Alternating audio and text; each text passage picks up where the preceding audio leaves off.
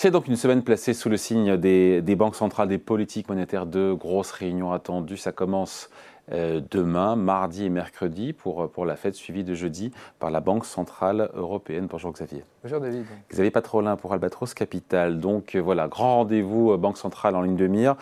La Fed qui se dirige vers une pause, une pause monétaire des taux Fed Fund qui pourrait rester dans cette fourchette de 5 à 5,25%. C'est une probabilité, euh, cette probabilité d'un statu quo qui est évaluée à 70% par euh, l'outil FedWatch du Chicago Mercantile Exchange, qui est donc la bourse, euh, de Chicago. Ce statu quo, il est attendu, il est logique?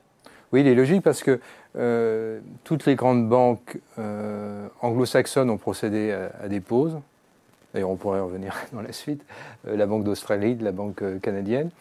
Et elles l'ont fait tout simplement parce que quand tu appliques une préconisation d'une remontée des taux courts aussi forte, tu marques un palier pour voir la diffusion de la politique monétaire dans l'économie, pour voir au fond le rééquilibrage entre l'offre et la demande. Euh, et le fait est qu'aux États-Unis, la core inflation, l'inflation core hors éléments euh, volatiles, on va dire, est rentrée dans une phase de, stabilisation. Donc, d'une certaine façon, ça justifie euh, l'attentisme de la Fédérale Réserve. En plus, en mars, il y a eu un petit stress bancaire. Et en, mai, début juin, il y a eu un petit stress, si j'ose dire, sur le financement euh, budgétaire de l'État américain avec cette espèce de tragicomédie sur le, plafond de la dette américaine. Donc tout ça justifiait, au fond, une certaine phase euh, d'attentisme. On a des chiffres importants. Euh, demain, au moment de la, réunion, qui sera le, chiffre de, l'inflation. Oui, donc elle a raison de passer son tour. Oui, je pense qu'elle a, relativement, relativement raison, vu les tendances, vu la dynamique des prix au niveau de l'accord inflation. Alors, il faudrait peut-être rentrer un peu dans la... Parce que dans l'accord inflation, on enlève l'énergie et l'alimentaire, mais le problème aux États-Unis, c'est pas tant euh, l'énergie et l'alimentaire, c'est les services. Et dans les services, l'immobilier. L'immobilier est un gros contributeur, les services immobiliers. Et là eh ben, le problème, c'est que la tendance sur les prix de l'immobilier était sur un rythme de 8% euh, euh, tout récemment en glissement annuel. Donc tu avais, des, loyers globalement qui euh, augmentaient de manière très marquée. Depuis en glissement trimestriel, ça a plutôt tendance à décélérer. Donc ça veut dire que la contribution des prix de l'immobilier à l'inflation des services est en, est en, train de, en train de décélérer. Pas de manière spectaculaire, mais en train de décélérer. D'où le fait que certains euh, comme dirait banquiers centraux, euh, gouverneurs, utilisent un indice un peu compliqué, qui est un indice hors, hors, hors alimentaire, hors énergie et, hors immobilier. Et on est combien là pour le coup Alors hors immobilier, on serait... Enfin, si on, si on retire de l'indice tout ce qui dérange... Voilà, euh, voilà ben, on serait aux alentours... On arrive à zéro après. Hein. Non, on serait aux alentours de 3, 3,2, 3,3. Donc si on résume, l'inflation globale en glissement annuel aux États-Unis est de combien? Elle est à 5,2. Voilà. 5,3 et l'inflation Hors énergie et matières premières. 5,2 et alimentaire. Voilà. Et si on enlève euh, l'immobilier, qui évidemment, euh, comme tu l'as dit, c'est une tautologie, on serait plus proche de 3. Alors en, remettant l'immobilier, mais sur son trend trimestriel, on serait sur une core inflation pas loin de, de 4, 4,4.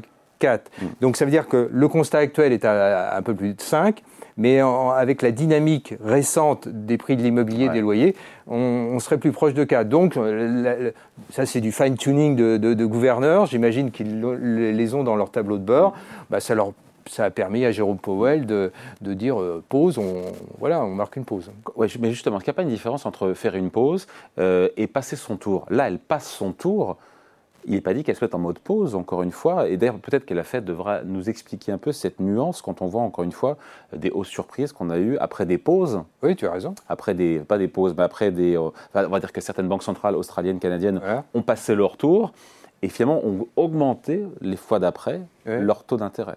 C'est une situation d'attentisme. Alors on va jouer sur les mots, pause, euh, pas pause. C'est une situation d'attentisme. C'est pour voir un peu ce qui se passe en termes de rééquilibrage de l'offre et la demande. Tu sais très bien que la politique monétaire, se diffuse avec un, délai de diffusion. Ce n'est pas à effet immédiat. Il y a globalement 12 à 18 mois dans la diffusion. Donc on est. On y est là. Hein. On, rentre, on rentre dans cette, dans cette séquence-là. Donc globalement, la Fédérale Réserve a rattrapé son tard par un mouvement très très rapide, très puissant, euh, quasiment sans équivalent dans l'histoire de la politique monétaire. Maintenant, elle marque une situation d'attentisme. Elle, veut, au fond, les, les banques centrales veulent éviter l'erreur de politique monétaire, c'est-à-dire d'aller trop loin. Souviens-toi qu'il n'y a encore pas très longtemps, le phénomène inflationniste était considéré par les banques centrales comme un phénomène transitoire. Bon, je pense qu'elle conserve cette idée-là. C'est-à-dire que l'inflation est un phénomène transitoire, mais pas dans la façon dont elle l'exprimait il y a encore de, 12-18 mois. Par contre, le, retour à la tendance, euh, retour à, l'objectif va être beaucoup plus lent. Et donc c'est ça qu'elles essayent de mesurer. Et là-dessus, tout le monde est un peu dans le brouillard. Donc, on essaye de ne pas faire d'erreur de politique monétaire, surtout quand, euh, aux États-Unis, tu as eu un psychodrame sur le financement budgétaire américain. et, en plus, tu as eu un petit stress bancaire. Donc, euh, oui. Alors maintenant, sur les derniers chiffres. Alors, on a un chiffre qui va sortir demain, c'est l'indice des prix à la consommation pour le mois de mai. Mhm. Et là, on dit qu'est-ce que, pour le coup, est-ce qu'un mauvais chiffre pourrait tout changer et invalider ce qu'on vient de dire là? Je ne crois pas, mais pour, ça, parce que la Banque centrale se déjugerait. Mais par contre, ça, impacterait immédiatement son discours. Et donc, elle, dans son discours, dans la conférence de presse de Jérôme Powell, immédiatement, j'imagine, en tout cas, ça sera sa feuille de route que lui donneront les gouverneurs. Il indiquera que pour la prochaine réunion. Que tout est ouvert. non, seulement que tout est ouvert, mais qu'il y a une hausse de taux à la prochaine réunion de juillet et que probablement il faut probabiliser une deuxième hausse d'auto de 25 points de base ultérieurement. En septembre. Voilà, à mon avis, c'est ce qu'il dira. Qu'il fasse, sur le chiffre de demain, en supposant qu'il ne soit pas bon, euh, qu'il prenne la décision, malgré tout ce qu'il a, de la communication qu'ils ont eue depuis un mois, de remonter les taux, je pense que ça serait, euh, relativement étonnant. Mais tu as raison, il y a un élément qui les inquiète quand même malgré tout, c'est que euh, on a vu le marché de l'immobilier se stabiliser.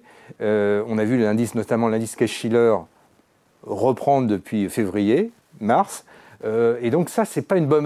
L'indice Case-Shiller, c'est l'immobilier. Hein. L'indice Case-Shiller, sur une, les, 20 plus grandes agglomérations eh ben ça, ça, ça, veut dire que notamment la baisse des loyers va pas être aussi spectaculaire que prévu. Et euh, donc c'est ce qu'ils attendent, parce qu'ils attendent la contribution de la baisse de l'indice des loyers. C'est la, la, la, ligne Shelter, dans le, il y a une centaine de composantes, indice Shelter.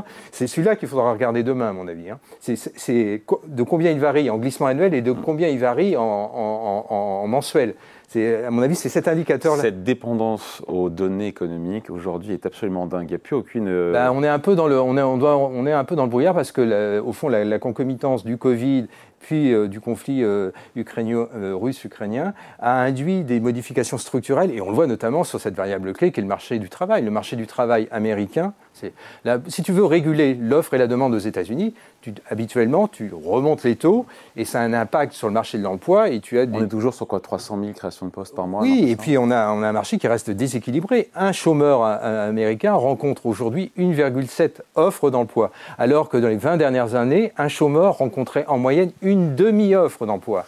Donc ça veut dire que c'est un marché qui est structurellement en état de pénurie. Et donc ça veut dire que l'action de la politique monétaire sur le marché du travail, qui est l'une des composantes de la demande, est beaucoup plus faible. Donc ça veut dire que tu as des salaires qui progressent sur un rythme de un peu plus de, de, de 4%. C'est pas, c'est pas très inquiétant, mais ça veut dire que pour que l'inflation rejoigne son objectif euh, proche de 2%, eh bien ça, s'avère compliqué. Ouais, donc tout, tout, reste ouvert sur juillet et ah septembre, même si c'est plié sur, euh, sur mardi et mercredi, demain après-demain. Oui, je, je, pense, oui. Et donc, euh, ben, c'est ça qu'il faut, qu'il faut bien suivre, c'est ce reflux, la dynamique de reflux. On est probablement sur un plateau, le point haut de l'inflation est derrière nous, mais est-ce qu'on est vraiment sur une inflexion euh, de, de décrue ou est-ce qu'on est juste sur un plateau, éventuellement avec une petite reprise parce que le marché de l'immobilier n'a entre guillemets pas assez baissé et que les loyers ne baissent pas suffisamment. Donc ben, on, va, on peut se retrouver dans la situation où il faut reprendre le, communiqué de la Banque centrale canadienne qui est très clair. La Banque centrale canadienne dit que l'offre et la demande ne sont, au niveau macroéconomique ne sont pas équilibrés. Trop de consommation, trop de, trop de stimulus. Trop d'inflation. Euh, trop, évidemment, et par voie de conséquence, trop d'inflation. Donc on remet une petite. Euh, Elle a mis combien 25 points de base? 25 points de base, et il y a probablement encore une hausse de 25 points de base dans, dans les C'est souvent assez annonciateur ce que fait la Banque centrale canadienne. Oui, et puis l'australienne, tout à fait. Et, alors, ce qui est intéressant, c'est que la Banque centrale canadienne a marqué une pause de janvier à euh, début juin. Donc, c'est une pause très longue. Je pense qu'aux États-Unis, la pause pourrait être de plus courte durée, tu vois. Bon, on sera là pour le commenter, c'est très clair. Merci beaucoup. En tout cas, explication signée Xavier Patrolin, président d'Albatros Capital. Salut. Salut.